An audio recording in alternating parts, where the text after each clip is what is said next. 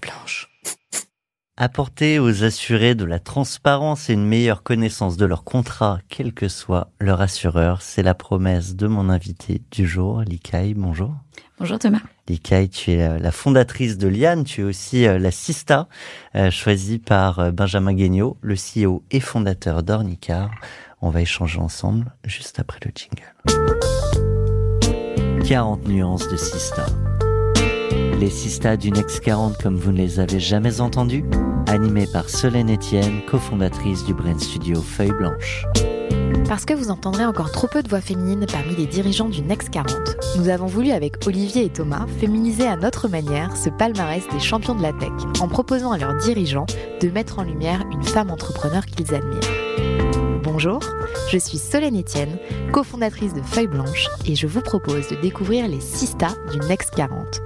Une capsule clin d'œil au collectif du même nom, porté par deux femmes entrepreneurs, Céline Lazorte et Tatiana Jama. Et moi, je remercie euh, la maternité de Solène qui me permet de retrouver euh, Likaï euh, aujourd'hui. Alors, Likaï, on on a euh, échangé euh, sur une musique qui pouvait peut-être résumer euh, l'aventure de Liane et tu as choisi cette musique pour nous parler des débuts. Je crois que c'était très entêtant dans ta tête au démarrage. On l'écoute et on peut commenter dessus. C'est quoi? C'est euh, September de Earth, Wind and Fire. C'est le type de musique que je me mettais tous les matins euh, au moment du lancement de Liane. Et c'est vraiment une musique qui t'enivre et qui te lance ta journée. Euh, et je crois que effectivement, c'est la dynamique dont on a besoin quand on lance une start-up. et c'est vraiment la musique que je mettais en boucle tous les jours au début. Et alors, ces débuts, ils ressemblaient à quoi? Alors, les débuts, ils étaient quand même ultra intenses. En fait, pour euh, t'expliquer, nous, on est deux cofondatrices, euh, Jeanne et moi. Euh, on est à la base amis depuis plus de dix ans. Et avant de. Vous n'avez pas suivi le conseil, ne t'associe pas avec des amis? Eh ben Non, mais justement, pour ne pas commettre des erreurs, des erreurs que j'avais déjà commises par le passé, en fait, avant de se lancer toutes les deux à temps plein, nous, on s'était dit ok, on est potes, mais peut-être que professionnellement, ça ne passe pas. Donc, faisons un test pendant quelques mois en parallèle de, nos boulots pour voir euh, si euh, euh, ça fit aussi au niveau pro. Et donc, en fait, en parallèle de nos, de jobs, on a commencé à travailler sur Liane de notre côté. Et en fait, au bout d'un an, on s'est rendu compte que le match était parfait à la fois perso et pro. Et c'était aussi, à ce moment-là, on s'est dit, bon, bah, go, allons-y. a priori, ça fonctionne. Donc, c'est parti. L'idée de Liane, euh, on parle toujours euh, d'un problème qu'on ressent en tant qu'un futur entrepreneur et on décide de le résoudre. C'est quoi le, petit storytelling qui est peut-être pas juste du storytelling? Oui, alors le, le gros pain qu'on a voulu euh, en fait résoudre, c'était que en France, on est tous multi-assurés. on a tous une assurance habitation, une assurance avec sa carte bancaire, auto, etc. Malheureusement, personne ne maîtrise réellement le contenu de ces contrats et du coup, en fait, souvent on a des mauvaises surprises au moment du sinistre, on se rend compte que finalement, on n'était pas assuré, alors qu'on pensait l'être. Euh, ou alors, euh, on n'a pas de réflexe assurance et du coup, en fait, on paye pour des choses qui, euh, dont, on ne se sert, jamais. Et donc, ou des doublons d'une assurance à l'autre avec les mêmes choses qui sont couvertes, du coup, on paye deux fois. Exactement. Mais c'est parce que personne ne lit dans le détail les 80 pages de conditions générales de chacun de nos contrats. Et vous, vous êtes un peu maso et vous êtes dit, on va lister, relire, rechecker plus de 60 000 pages de, de contrat d'assurance. Tout à fait. Ça, c'est la touche liane, c'est le côté un peu euh, maso. C'est de se dire, bah, effectivement. C'est un point commun avec Benjamin, pardon, euh, avec qui on a échangé hier, qui dit, je suis peut-être un peu maso. Ouais, c'est de se dire, bah, personne euh, ne les lit, bah, nous, on va le faire. Et en fait, avec Jeanne, qui, elle, c'est une marathonienne, elle y va, elle fonce, c'est une super exécutante. On s'est dit, bah, allons-y, lisons les, les, les 60 000 pages de conditions générales euh, de, des, contrats d'assurance des particuliers. Euh, on va les synthétiser, on va les analyser de manière à permettre euh, aux particuliers de pouvoir en fait avoir cette transparence et cette connaissance de leur couverture.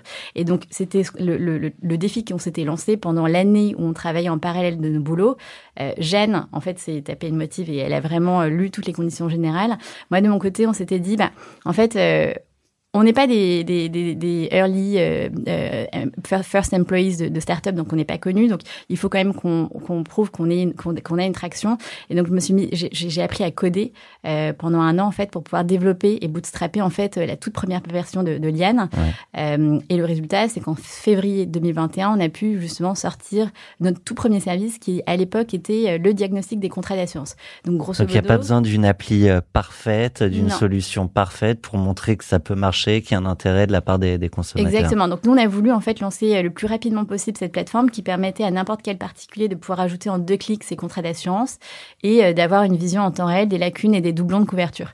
Euh, et donc ça, c'est un moment vous pardon, je te je te coupe mais vous vous automatisez quand même une partie parce qu'on projette dans le monde des, des startups, on aurait même pu imaginer que ce sont des algorithmes qui auraient parcouru ces 60 000 pages de contrats. Non, là c'était de l'humain. Au début, c'était au démarrage, c'était de l'humain euh, parce qu'on était deux, parce qu'on n'avait pas de fonds, parce qu'il fallait sortir et tester le, le, produit le plus rapidement possible. Donc effectivement, euh, on a fait cette partie euh, analyse, euh, analyse très très longue et très complexe euh, à la mano, mais du coup, on a pu développer un savoir-faire qui nous permet d'avoir les bons réflexes et de savoir comment automatiser cette lecture. Et où est-ce qu'on va chercher l'information Tout à fait. Mais en tout cas, la, la, la V0 de, de, de, de, notre outil de diagnostic a été faite de manière assez artisanale, mais ça nous a permis de lancer rapidement et de le tester.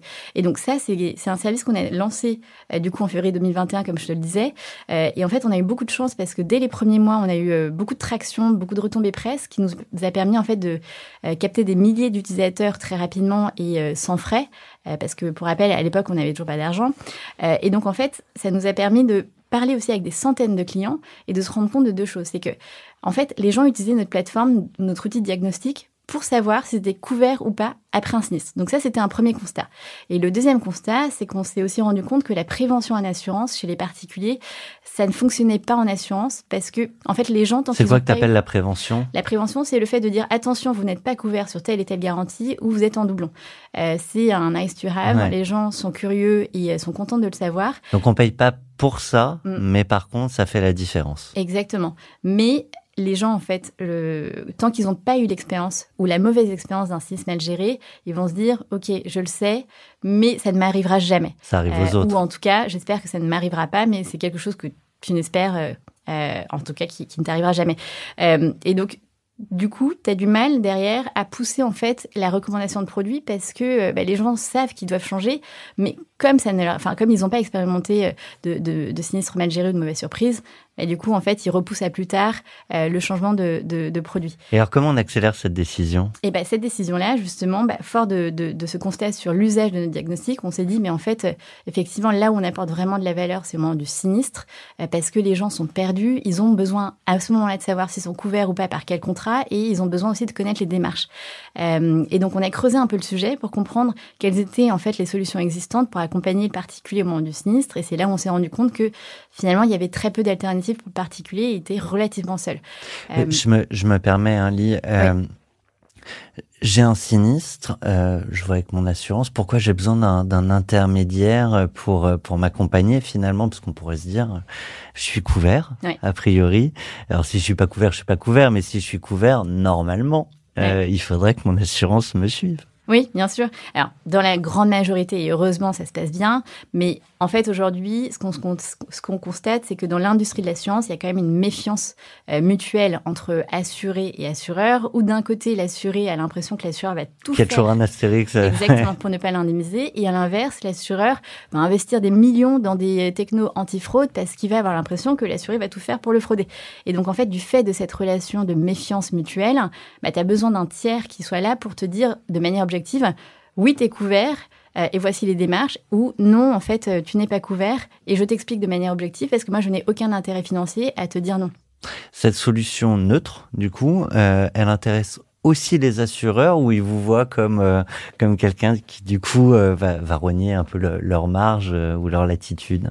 Alors effectivement, donc peut-être pour, pour résumer, nous aujourd'hui, euh, on, on s'est focalisé vraiment sur l'accompagnement dans le sinistre et ce qu'on fait, c'est qu'on aide les assurés à récupérer l'argent que les assurances leur doivent après un sinistre. Euh, et effectivement, de, prim- de prime abord, euh, on peut avoir l'impression que on est un peu le poil à gratter des assureurs parce qu'effectivement, on va aller toucher sur, euh, on va augmenter potentiellement leur, leur ratio technique, euh, euh, qui est le fameux ratio sinistre sur prime. D'ailleurs, c'est peut-être cette image de poil à gratter qui fait que vous avez beaucoup de couverture presse. Oui, tout à fait. Mais c'est aussi parce qu'on est le seul acteur du côté des assurés, euh, et notamment sur ce moment qui est le sinistre. Euh, mais en fait, quand on discute avec les, les assurés avec les assureurs, on se rend compte que finalement, notre position de tiers de confiance, il apaise. Il apaise parce que aujourd'hui, dans toutes les demandes qu'on reçoit de la part d'assurés particuliers, il y a un certain nombre de dossiers qu'on n'accompagne pas parce que le refus est justifié.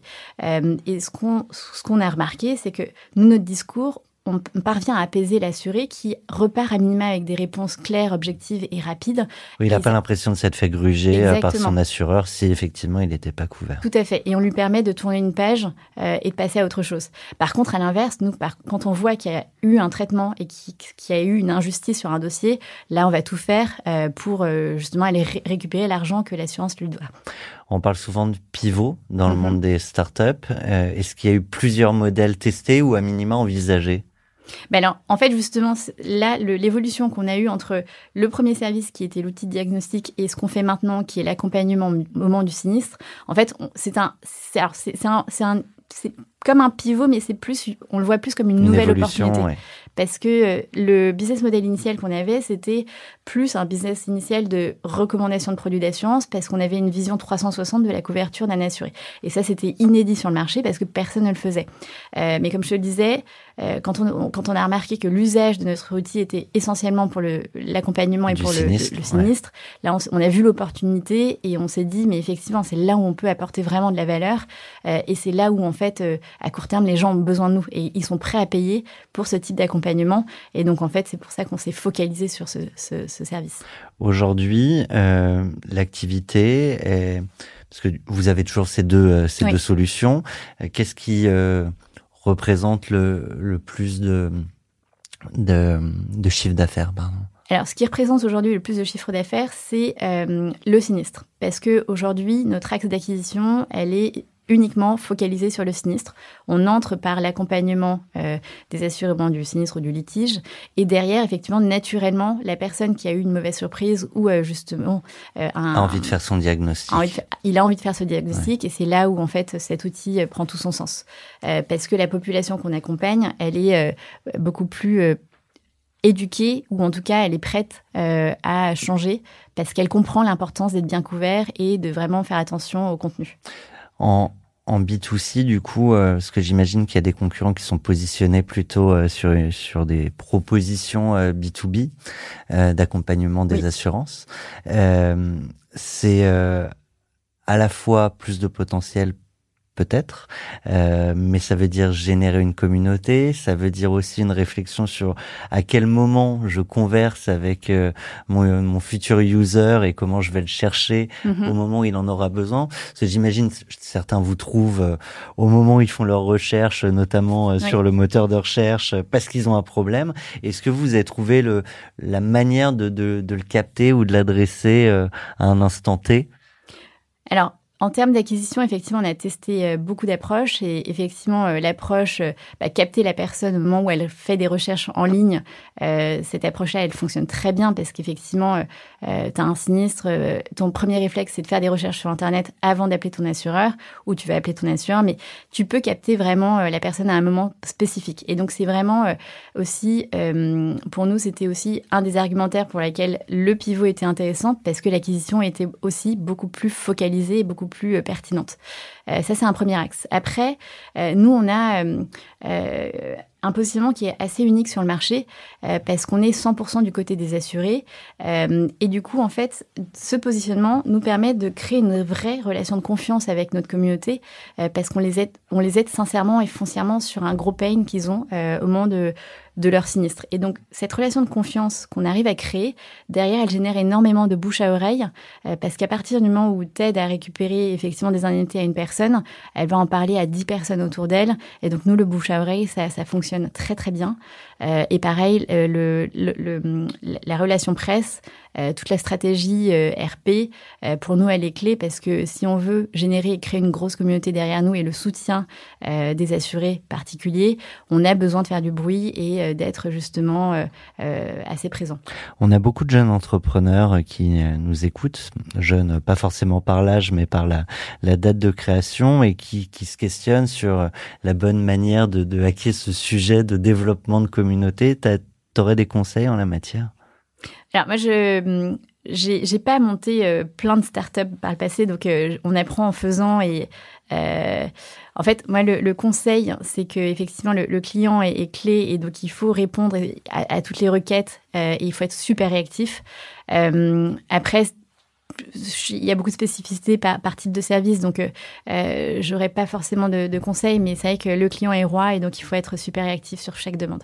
Je reviens euh, sur euh, la presse, mhm. justement. Euh, vous êtes fait accompagner, c'est eux qui sont venus vous voir. Au début, on a, en fait, avec Jeanne, on a vraiment tout fait seul. On avait préparé nos propres communiqués de presse, on avait envoyé directement des mails à des journalistes. Que tu as obtenu comment tu Recherche. Sur LinkedIn, on cherche sur Google, on essaie de deviner les, les structures mail, etc. Donc on se débrouille. Euh, et grâce à ça, on a pu avoir nos premières retombées sur France Inter, etc. Euh, par nous-mêmes. Ensuite, on est passé par un freelance euh, qui avait une touche très impertinente et qui nous allait très bien et qui nous a permis justement d'avoir d'autres retombées médiatiques. C'est une belle leçon quand même parce que aujourd'hui, on, va on va discuter de là où vous en êtes aujourd'hui et, et, où vous allez demain. Mais on n'a pas besoin de milliers d'euros pour se lancer et pour, euh, pour lancer une aventure comme la vôtre qui est mm. ultra ambitieuse. Oui, tout à fait. En fait, le, la clé du succès, c'est qu'il faut vraiment la mettre euh, les mains dans le, dans, dans le cambouis euh, et, euh, et, y aller. En fait, et en fait, la clé aussi, je dirais, c'est qu'il faut ne pas hésiter à se former euh, parce qu'on apprend en fait euh, euh, sur le tas, mais il y a beaucoup d'outils de formation qui sont disponibles et qui font qu'on peut être rapidement opérationnel et, tester plein de trucs. On, dit souvent qu'il faut s'entourer et embaucher des gens meilleurs que soi, mais avant ça, on peut se former. et donc on peut se former déjà seul. Tout à fait. Euh, alors justement, on, fait une petite accélération. Euh, première levée, je crois, d'un peu plus d'un million d'euros, un million deux, euh, l'été dernier auprès de First Minute Capital, 50 Partners, quelques super BA aussi. Alors je les ai plus tous en tête, mais je sais qu'il y a Thierry Petit, euh, showroom privé, Benjamin Guignot aussi de d'Ornica, Nicolas Chartier. Bon, ouais, on va on va pas tous euh, tous les citer. Comment on va les chercher? Pareil, est-ce que c'est eux qui, qui viennent te voir ou est-ce qu'il y avait une démarche là pour le coup de de lever euh, une fois que vous aviez justement ces premières preuves de traction? Oui, alors euh, peut-être, enfin encore une fois avec Jeanne, nous comme je te disais, on n'était pas du monde de, enfin de l'écosystème entrepreneur, startup, on venait du monde corporate, donc on n'avait pas forcément de réseau d'investisseurs ou d'accélérateurs, etc. Donc au début, on a démarché directement euh, sur LinkedIn euh, certains investisseurs euh, et c'était pas évident parce que la démarche est nouvelle et on ne connaît personne, donc c'est toujours hyper difficile et tu te prends plein de vent. ça ressemble à quoi le message? C'est coucou, j'ai monté un super projet, on en parle. on essaie de trouver des, des, tons de voix un peu intéressants pour en tout cas avoir un élément de réponse et ensuite demander un, rendez-vous. Euh, et on n'envoie pas un pavé. Non, euh, non, non, on évitait les pavés parce qu'effectivement, en général, euh, les gens sont, reçoivent des, centaines de messages par jour, donc il faut vraiment avoir Accroché. un truc accrocheur qui fait que la personne te, te répondra. donc là, au début, c'était vraiment du démarchage direct sur LinkedIn. Ce qui a été clé pour nous, ça a été effectivement d'avoir le premier investisseur parce qu'une fois que tu as un BA avec toi, bah, tu peux potentiellement bénéficier de son réseau et ça c'est génial. C'est qui le euh, premier? L'un des premiers, c'était, euh, on avait eu en fait les fondateurs du wagon, euh, parce que j'avais pris, j'avais appris à coder au wagon, et donc du coup naturellement, j'avais contacté les trois fondateurs. euh, pour euh, qui euh, prennent part à l'aventure de Liane. et c'est des choses qu'ils ont acceptées, donc ça c'était génial. mais petit à petit, c'était le réseau, le réseau du réseau, et le réseau du réseau du réseau. DBA. Après, nous, on a aussi intégré l'accélérateur 50 Partners, et ça aussi, ça a été assez clé pour nous parce que 50 Partners, c'est composé d'énormément d'entrepreneurs de, de, la tech qui font que bah, on a réussi, on a pu rencontrer Thierry Petit, on a pu rencontrer Nicolas Chartier. Donc effectivement, c'est aussi via des écosystèmes. Ça euh, fait gagner du temps. Exactement, qui peuvent faciliter les mises en relation et qui font que derrière, euh, c'est toujours à nous de transformer l'essai, mais ça facilite. Je fais euh, une parenthèse euh, autour de cette levée, parce qu'en plus, 40 nuances de Sista, c'est un clin d'œil au collectif du même nom, porté par Tatiana Jama, Céline Lazorte notamment. Euh, qui, qui s'est lancé aussi autour d'un constat, c'est qu'en tant que femme, c'est plus difficile de, de lever des fonds, qu'on pose des questions aux femmes entrepreneurs qu'on ne pose pas euh, aux hommes entrepreneurs. Est-ce que t'es passé à côté de ce sujet-là ou ça a quand même été quelque chose? Alors là, évidemment, on parle de ce qui a marché avec cette levée, ces BA mm. et ces fonds, euh, mais ce qui a malgré, eu, malgré tout, pardon, euh, eu quelques euh, grincements. Alors, nous au départ, on s'était dit, euh, que on cochait pas mal de cases. On était euh, deux femmes entrepreneurs, on, s'attaquait à un sujet dans l'industrie de l'assurance. Donc à l'époque, c'était euh, euh, le sujet un peu chaud du moment où bah, tous les fonds en fait s'excitaient et qu'il y avait des levées incroyables. Et donc on s'était dit, avec un peu de discrimination positive, peut-être qu'on y arriverait parce que justement, euh, euh, on, dépote dans le sens où on est vraiment un binôme très différent. Et en fait, au final, pas du tout. C'était très compliqué euh, parce qu'on était deux femmes, parce qu'on était des first-time founders. et on a eu effectivement des, quelques remarques que des hommes n'auraient pas forcément eues. Euh, alors, pas forcément de fonds, mais euh, de corporate qu'on avait rencontré dans le cadre de, du lancement de Liane et dans le cadre de la présentation de nos services. C'était typiquement, euh, euh, est-ce que votre plateforme, elle est solide? Alors, pourquoi, pourquoi cette question? C'est parce que, en fait, c'est moi qui avais codé le, la première version. Et donc, effectivement, le profil d'une femme entrepreneur qui code, euh, c'est que Déjà, ça, ça, ça, répondait plus ça répondait plus effectivement aux normes et alors, je pense que cette personne-là n'aurait jamais posé cette question à un jeune sorti d'école euh, sans expérience. Qui pourtant n'est pas codeur non plus. Qui, qui peut coder, mais en fait, il aurait été perçu peut-être comme un génie euh, de, du code, alors qu'une trentenaire qui se lance et qui apprend à coder avec la plus grande passion qu'il puisse euh, avoir, euh, elle sera toujours perçue comme ok, c'est une trentenaire qui a appris à coder. je suis pas sûre que ce soit très solide. et donc, en fait, il y a des biais qui existent et qui font que oui, on a eu ce type de questions qui que des hommes n'auraient pas forcément eu. On, on, parle souvent de la, de la notion euh, d'ambition. Euh, et sur ce sujet-là, j'ai une question de ton bro, donc on va l'appeler comme ça, euh, Benjamin Guigneux d'Ornicard. Je te, je te laisse l'écouter et évidemment lui répondre si tu veux bien. Vous avez un message. Euh, donc ma question pour euh, toi, Ali, c'est euh, dans quelle mesure ton rêve, enfin ton ambition euh, est de euh, racheter euh, tous les gros assureurs de la place, Google, et de manger le monde. je, fais, je fais une petite parenthèse pour te remettre dans le contexte, mais il, il, il, est revenu dans, dans son épisode sur euh, le fait qu'il avait annoncé qu'il rachèterait un jour Google, en sachant qu'a priori ce serait quand même pas le cas, mais que le fait de le dire, de poser une ambition, euh, un, bah, embarquer les gens, euh, et euh, ouais, faisait parler. Donc, euh, et, et, comme on parle souvent sur les, les femmes entrepreneurs, du, du fait que elles assument pas toujours une ambition très forte, là où des hommes se permettent des choses même en sachant qu'ils n'y arriveront pas. Mm-hmm. je pense que le, le sujet tourne autour de ça. Oui, alors la question, elle, me fait sourire, mais euh, effectivement, nous, nous, on a déjà, on a eu un parti pris d'avoir un positionnement qui est très euh, challenger. On est perçu comme les Robins des Bois de l'assurance. Donc, euh, tu sens déjà l'ambition de, l'équipe qui est de vouloir en fait euh, euh, chambouler un petit peu cette industrie et surtout rééquilibrer les rapports de force. Et nous, ça nous tient à cœur parce qu'effectivement, aujourd'hui, le rapport de force assureur-assuré, il est complètement déséquilibré parce que en tant que particulier, bah, tu es complètement un tout petit pion face aux mastodontes qui sont en face. Et donc, nous, l'idée avec Liane et l'ambition qu'on a, c'est de pouvoir en fait justement devenir un label de confiance et faire en sorte que en fait les assureurs nous écoutent parce qu'on aura un poids et le poids on l'aura grâce à notre communauté. Et donc ça, pour moi, c'est déjà euh, un énorme pas euh, avant de racheter Google, mais c'est de faire peur, en tout cas, euh, d'imposer sa marque auprès des, mastodontes pour faire changer les choses et imposer des nouvelles lois ou des réformes pour justement mieux protéger les, les assurés qui aujourd'hui bah, sont assez isolés et sont mal parfois mal conseillés. Et sur ce point, il y a des combats qui ont été gagnés? Exactement. Là, il y a déjà un premier combat qui, a été gagné. Euh, c'est que l'ACPR a publié. L'ACPR pour les intimes. C'est le gendarme euh, des, de l'industrie financière et des assureurs.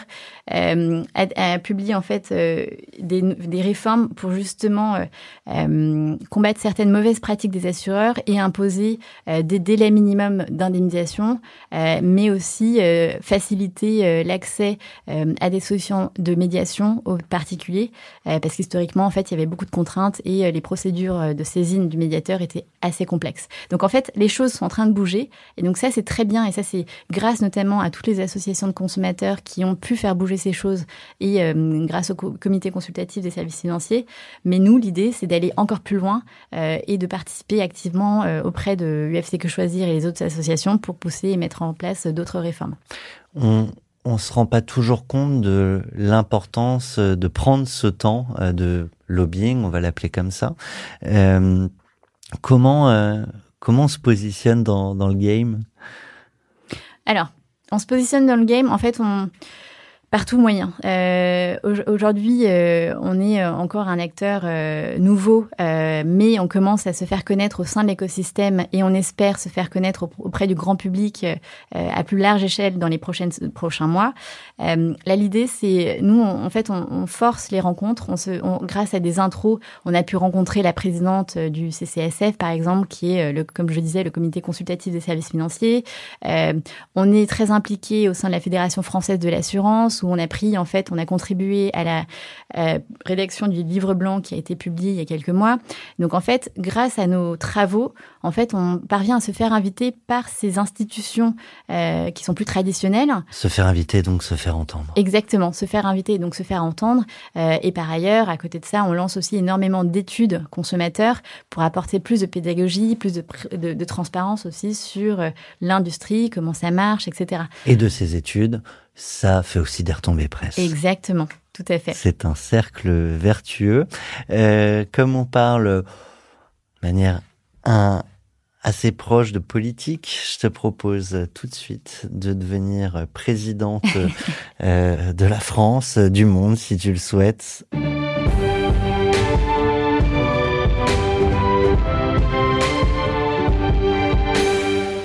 Française, français. Donc les vous avez été élu officiellement à l'unanimité sur le plateau de 40 nuances de Sista, présidente euh, des Français et des Françaises. Qu'est-ce que vous souhaitez faire?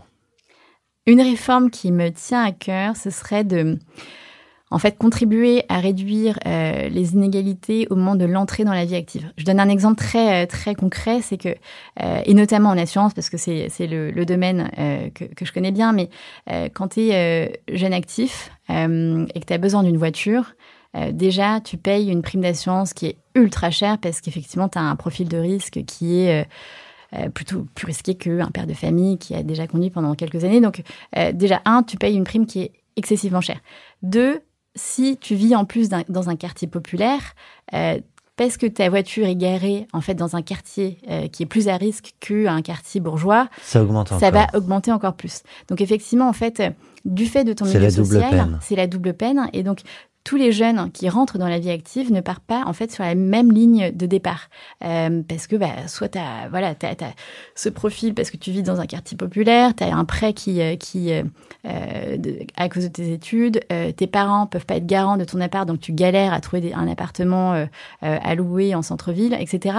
Donc effectivement, je trouve qu'au moment de l'entrée dans la vie active, tout le monde ne part pas avec le même niveau euh, de, de, chance. Et donc, je pense qu'il peut y avoir des réformes assez intéressantes autour de comment réduire ou permettre justement à ces jeunes euh, de se lancer avec euh, le moins d'obstacles possible. Tu vois comment faire à partir de ce constat? Qu'est-ce qu'on pourrait mettre en place? Concrètement, euh, ça pourrait, encore une fois, je reviens à la science, mais euh, typiquement pour les, jeunes conducteurs, c'est peut-être mettre en place des aides pour faire en sorte que leur prime, euh, en tout cas le, montant qu'ils payent tous les mois en assurance auto, soit réduit. Aider les jeunes à accéder au logement en étant caution pour eux et donc avoir euh, peut-être l'État en tant que caution et ça, ça rassurait énormément les propriétaires, bien qu'il y ait des assurances qui existent, etc. Et c'est assez nouveau. Euh, mais voilà, il y, y, a quand même beaucoup de choses concrètes qui peuvent être mises en place euh, pour aider ces jeunes.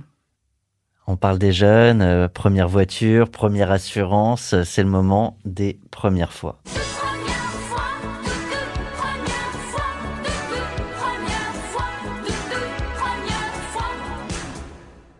Les premiers apprentissages entrepreneurial.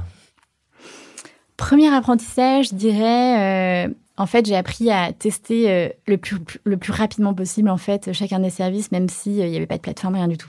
Euh, et ça, c'est clé parce que tu peux perdre des mois à essayer de développer quelque chose, mais tant que tu l'as pas testé, et, découvrir, en fait, trop tardivement que ça n'intéresse personne. Oui, ça peut jamais être parfait, donc autant lancer, affiner en fonction des retours. Exactement. Premier renoncement?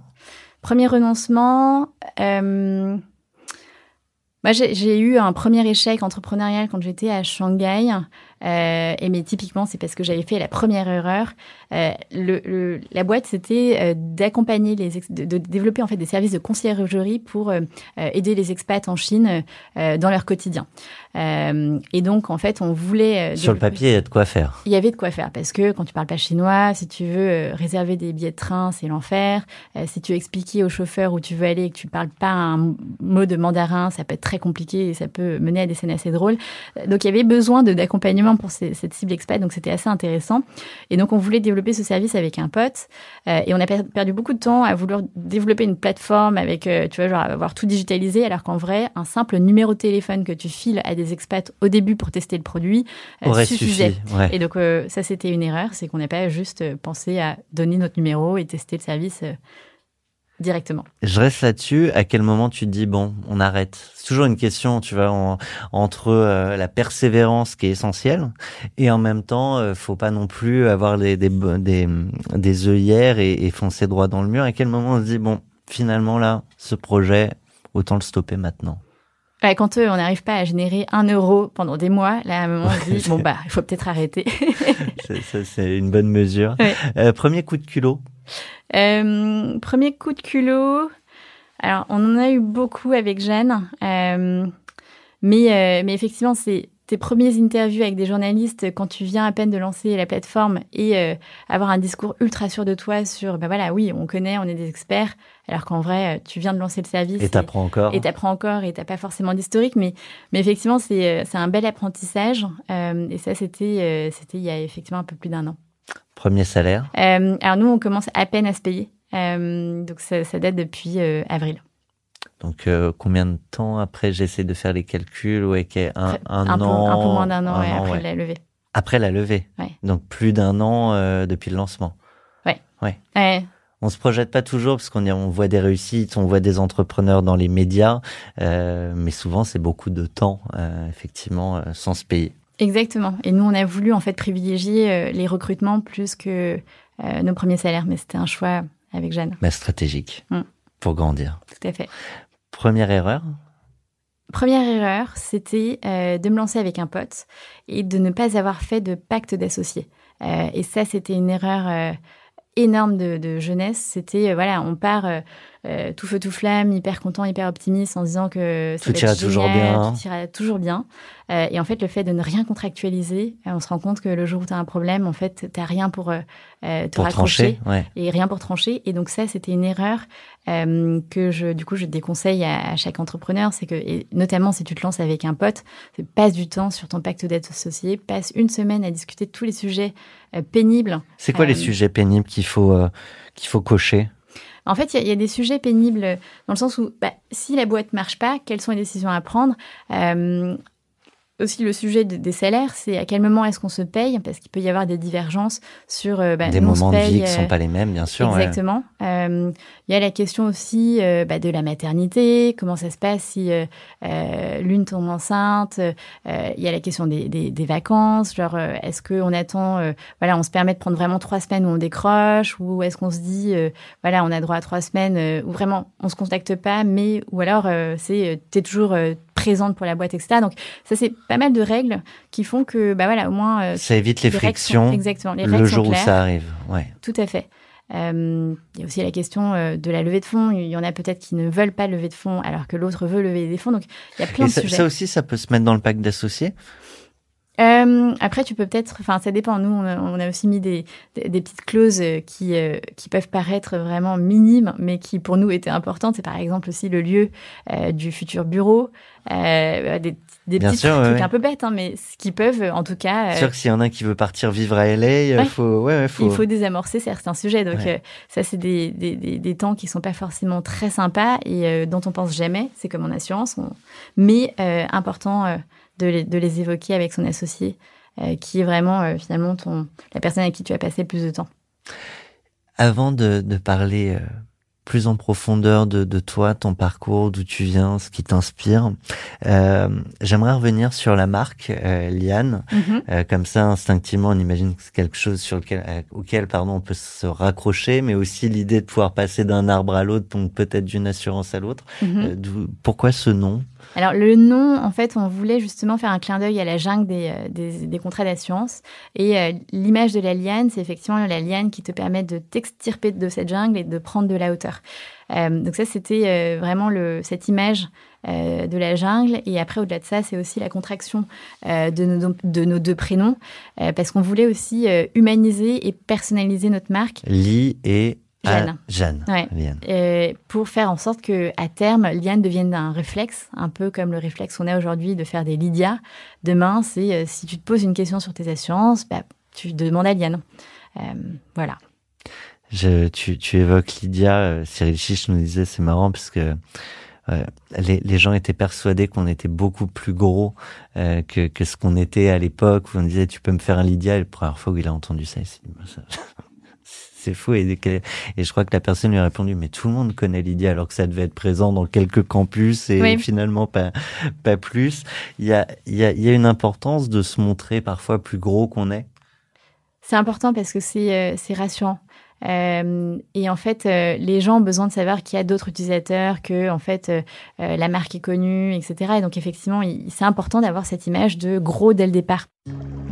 Allez, relaxez-vous.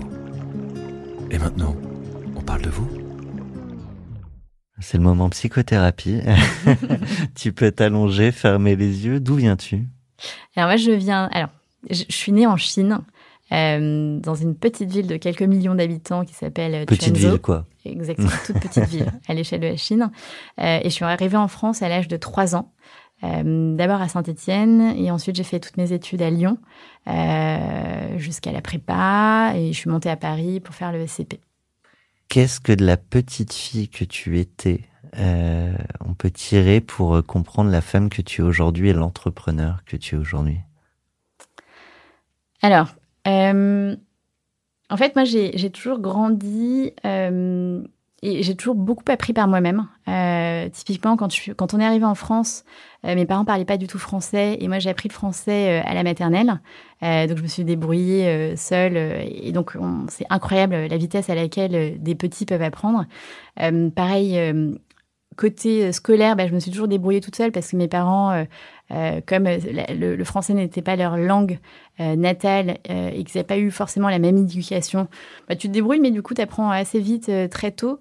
et c'est hyper formateur. Et pareil, c'est un, un tempérament quand même, parce que comme tu disais tout à l'heure, on démarre pas tous avec les mêmes chances, à mhm. différents moments de la vie et pour diverses raisons.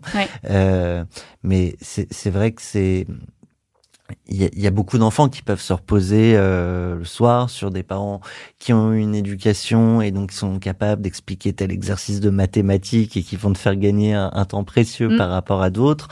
Euh, euh, à condition qu'ils prennent le temps de, de, le faire, parce que ça, ça, ça, fait pas tout euh, d'avoir fait la, la, bonne scolarité. Euh, et du coup, euh, il y a plein d'enfants aussi qui décrochent parce qu'ils n'ont pas cette aide. Donc toi, c'est pas le cas. Alors, moi, c'est pas le cas parce que euh, après, c'est peut-être euh, euh, la culture familiale. Mes parents m'ont effectivement transmis la culture du travail, les valeurs du travail. donc, depuis très tôt, très jeune, j'ai toujours été très travailleuse. mes parents étaient restaurateurs, donc j'ai aussi travaillé dans le restaurant de mes parents. Très jeune. Très jeune.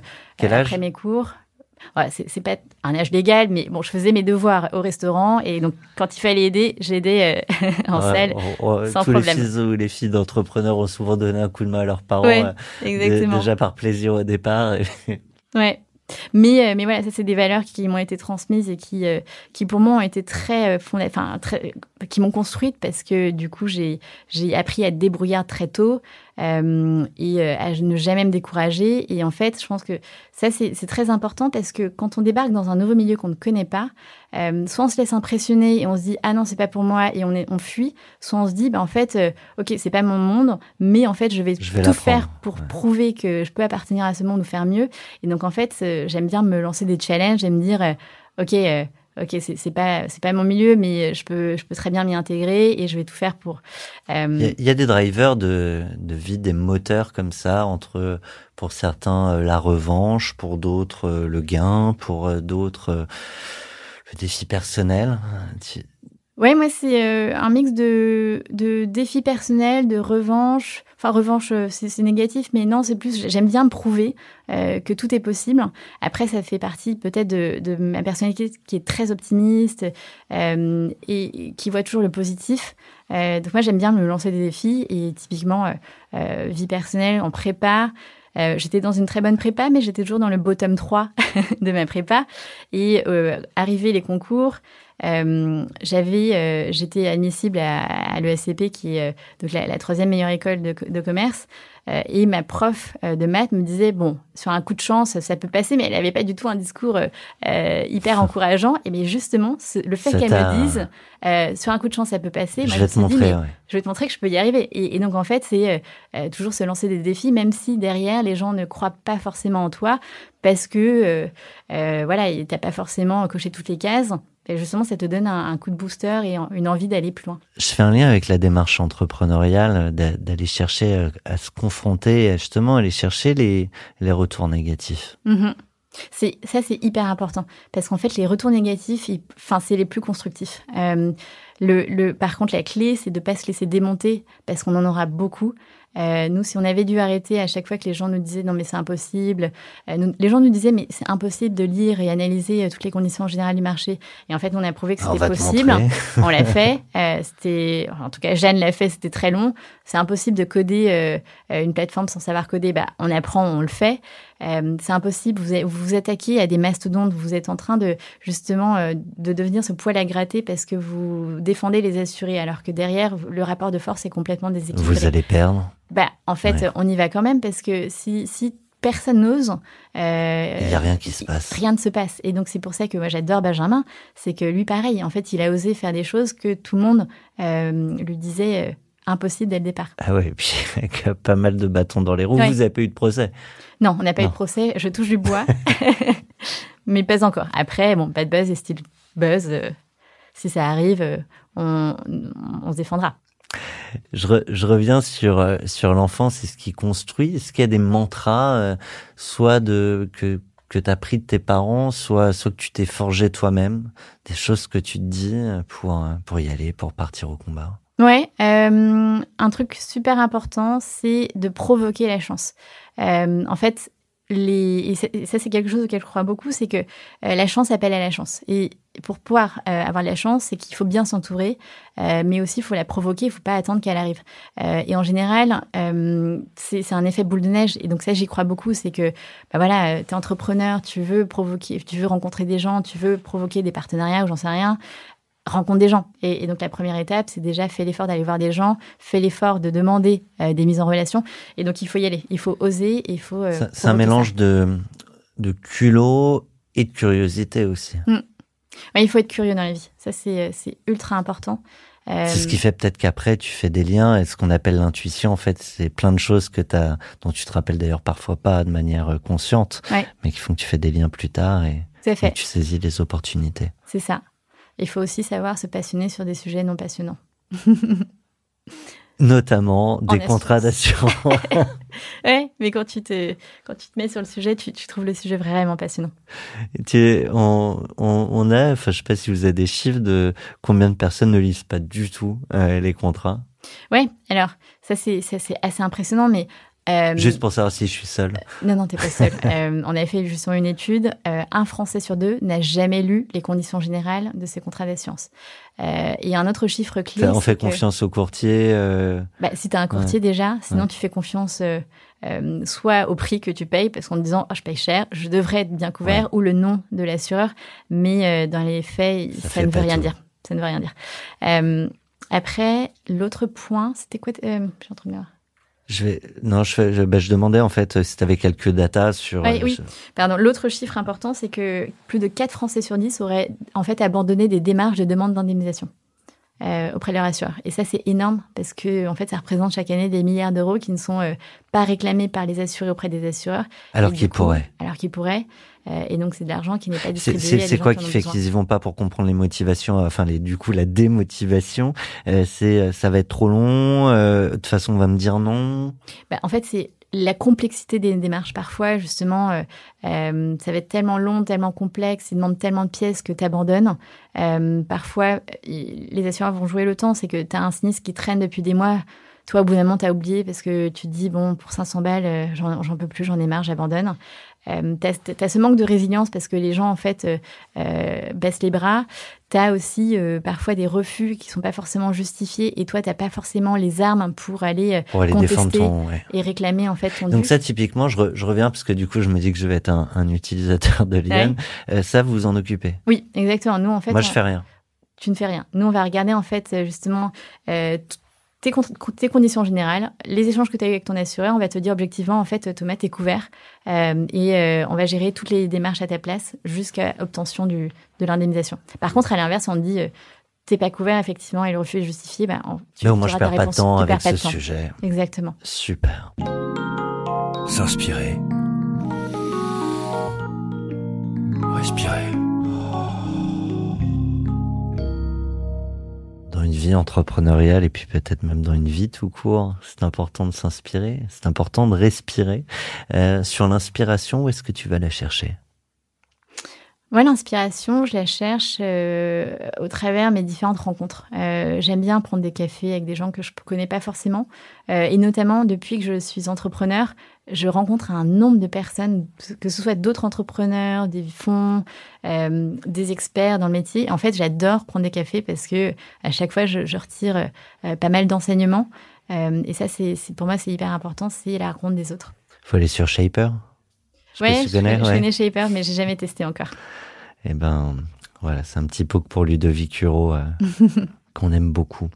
Euh, un livre, un film, une expo, un docu qui t'a chamboulé moi, un livre que j'ai adoré, c'est euh, en fait euh, L'éloge de l'optimisme de Philippe Gaillet. Euh, et c'est effectivement. Qui lui aussi a fait une super vidéo. Tu parlais de la chance tout à l'heure. Alors elle date un peu. Je sais pas si tu l'as vu cette vidéo. J'ai pas vu la vidéo, mais. Écoute, elle date un peu. Elle est pas super bien tournée. Par contre, le fond est, est génial. Et il était prof à l'ESCP, dont tu parlais tout à l'heure.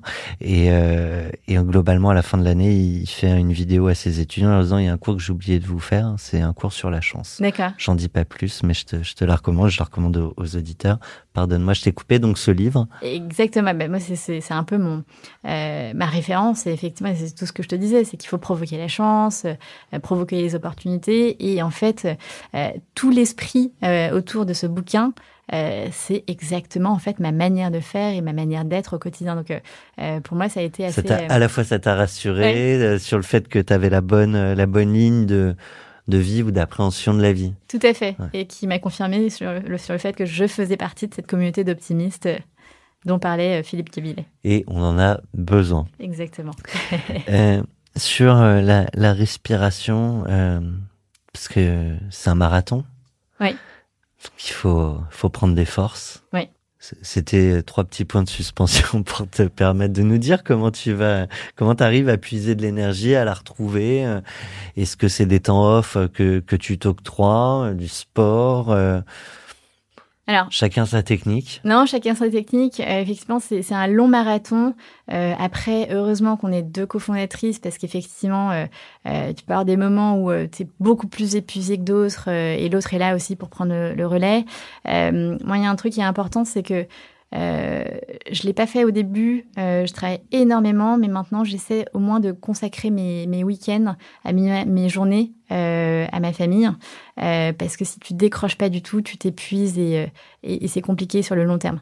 Donc il faut savoir se fixer certaines limites, même si bah, la semaine tu, tu travailles peut-être un peu plus, mais mais voilà c'est. Mais des fois on fait on fait l'erreur quand on se lance à dire quoi qu'il arrive, je, enfin j'ai rien d'autre que que ça, mais on peut s'épuiser ouais. et, et se perdre. Mais moi, j'ai le démarrage de Liane était vraiment épuisant parce que euh, j'étais en congé maternité euh, avant que avant de me lancer à temps plein euh, sur Liane. J'apprenais à coder au wagon et en même temps, je codais euh, la V0 de, de Liane avec en plus un, un nouveau-né qui était tout nouveau dans ma vie. heureusement qu'on est deux. L'avantage, mais... c'est que tu peux bosser la nuit. C'est ça comme tu dors pas beaucoup. Mais, mais c'est ah vrai oui, que c'était oui, une non, phase qui était ouais. vraiment épuisante et j'avais euh, perdu 2-3 euh, kilos.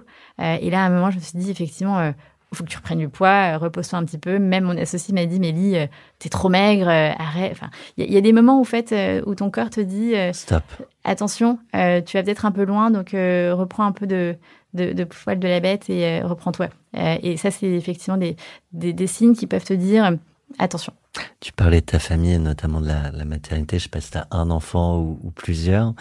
Euh, Qu'est-ce que tu souhaites euh, léguer euh, comme héritage spirituel à, à ton ou tes enfants?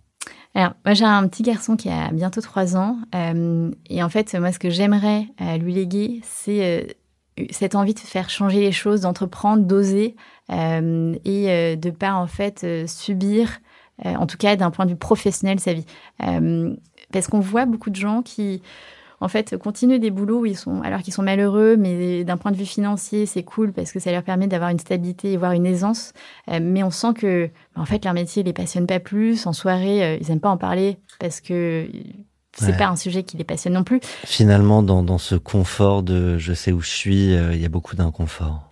Exactement, mais si c'est assumé, c'est très bien. Euh, après, si c'est pas assumé, que la, la, personne se plaint au quotidien, à un moment, en fait, euh, moi, je, je, je, suis assez radicale là-dessus. C'est au lieu de se plaindre, essaie de, de, provoquer le changement et faire en sorte que tu puisses cocher toutes les cases. Et c'est possible. Euh, tout, tout est possible. Il y a plein d'exemples qui montrent que c'est possible. possible. Ouais. Euh, mais c'est vrai que j'ai pas envie d'avoir euh, des enfants qui plus tard sub subissent et continuent en fait parce que euh, bah voilà la société veut que on, je fasse ce job, euh, même si je le déteste, mais parce que je veux avoir un statut social. Euh, et moi, je préfère avoir quelqu'un qui soit heureux, mais qui coche pas forcément toutes les cases de la société, mais qui soit épanoui en fait professionnellement et personnellement. Le sujet, c'est de pas subir. Mmh, exactement. Alors des fois, on subit des moments quand même dans la vie, en tout cas on en traverse, euh, qui on pourrait qualifier de claque. Je te propose d'en partager une. Waouh euh, Alors moi, une des claques euh, que j'ai eues, c'était bah, c'était l'échec de ma première boîte à Shanghai. Comme je disais, je m'étais lancée avec un pote et, euh, et en fait, c'était assez compliqué parce que ça fonctionnait pas. Euh, et donc, nous, on s'était dit, on se lance à temps plein tous les deux pour vraiment faire en sorte que ça fonctionne. Moi, j'avais quitté mon boulot.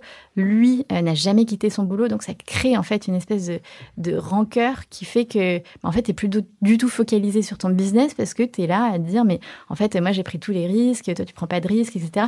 Et en fait, c'est, c'est, c'est, ça, ça a été une claque parce que du coup, j'ai, j'ai perdu aussi un ami avec qui j'étais très proche, mais parce que, bah voilà, euh, professionnellement, ça n'a pas fonctionné euh, pour des non-sujets, mais parce qu'on aurait, on, on les a mal cadré. Donc la claque, ça a été, euh, euh, si tu te lances avec un pote, et eh ben, ca enfin, cadre-le bien dès le départ avec impact. T'es pas la première qui, qui vit ça. Mmh.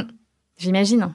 J'imagine parce que par défaut, quand on se lance, euh, c'est plus simple de se lancer avec un pote parce qu'on le connaît, parce que euh, on s'entend bien.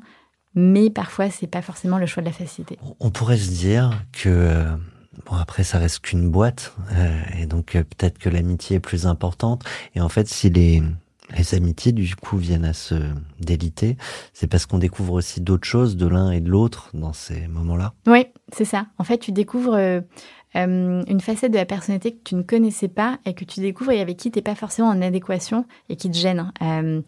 Et là, effectivement, c'est difficile euh, de renouer avec cet ami parce que c'est plus forcément la même personne à tes yeux euh, à partir de ce moment-là. Donc ça, c'est très important.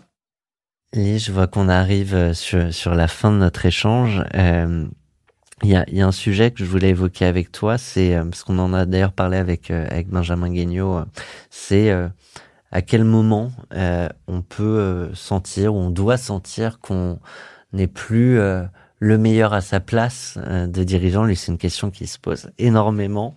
Euh, il disait même qu'il attendait de son board qu'on le confronte un peu plus. Euh, Est-ce que déjà ça, c'est une question que, que tu te poses déjà? la boîte est relativement jeune, donc mm. c'est peut-être un peu trop tôt, mais du coup, le, pour pousser un peu la question, euh, on a certains entrepreneurs qui lancent en disant j'arrive à tel niveau euh, de développement, de chiffres ou de collaborateurs, et à ce moment-là, je revends Est-ce que c'est aussi des sujets auxquels on pense euh, au moment là où tu en es? Après une levée notamment, on a aussi des invests qui investissent pour sortir à un moment. Nous, la question, enfin, effectivement, c'est encore un peu tôt parce qu'on est euh, relativement jeune. Euh, nous, on s'est fixé trois objectifs. Le premier, c'est d'être euh, le leader dans la gestion, justement, des réclamations en assurance. Et ça, c'est ce pourquoi on est focus, là, sur les prochains mois, pour, justement, acquérir cette place. Après, nous, l'idée, c'est dans un deuxième temps, c'est d'être un label de confiance dans l'industrie parce que euh, justement, on a besoin d'un tiers de confiance euh, qui puisse justement apaiser et apporter de l'objectivité, que ce soit au moment du sinistre, au moment de la souscription, parce que aujourd'hui, euh, si tu veux souscrire un contrat d'assurance, t'as pas vraiment d'acteur tiers qui va te dire de manière très objective ce contrat est réellement le mieux pour toi. Euh, et la dernière étape, c'est on veut devenir un peu comme Lydia, on veut devenir un réflexe assurance et devenir le point d'entrée unique des Français euh, quand il s'agit d'assurance. Et donc nous, cette ambition-là, elle est, euh, elle est très claire et on veut l'atteindre. la question du rachat Aujourd'hui, on ne veut pas se faire acheter parce qu'on pense qu'on a une place à prendre dans cette industrie et on peut s'imposer. Euh, et si on se fait racheter, c'est parce que je pense que ça peut être un assureur qui veut en fait euh, nous faire disparaître parce qu'on fait trop de bruit euh, et on chamboule un peu trop. Euh, c'est bon signe, c'est-à-dire qu'on mhm. fait peur et donc on ira encore plus loin euh, et au contraire. Euh, mais non, aujourd'hui, c'est vraiment de prendre cette place qui est à prendre dans l'industrie en assurance. Donc beaucoup d'ambition qui t'amènera peut-être euh, un jour au Next 40, qui permettra de féminiser, c'est l'ambition de, de, de, de 40 nuances de Sista, de féminiser ce palmarès. Si demain tu es au Next 40, tu auras la possibilité de choisir ta propre Sista. Génial.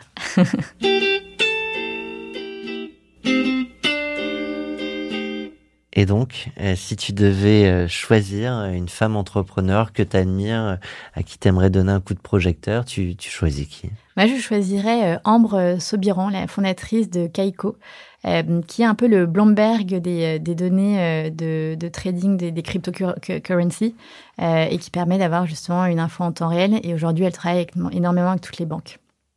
Gros sujet. Gros sujet. Gros sujet. Hein. Eh ben, un immense merci. C'était un plaisir de, de t'avoir à ce micro. J'espère que Solène va, va, poursuivre sa maternité encore un long moment. euh, non, en vrai, j'ai hâte qu'elle revienne, euh, mais je suis ravi, euh, je suis ravi de ces échanges sur 40 nuances de Cita. C'était un, un, bonheur de t'avoir avec nous et merci du coup à, à Benjamin Guignot d'avoir fait l'entremise. Ben, merci beaucoup pour l'invitation. C'était aussi un plaisir d'échanger. À très bientôt. À bientôt. 40 nuances de Next. Next 40 comme vous ne l'avez jamais entendu, animé par Olivier Mathieu et Thomas Benzazan.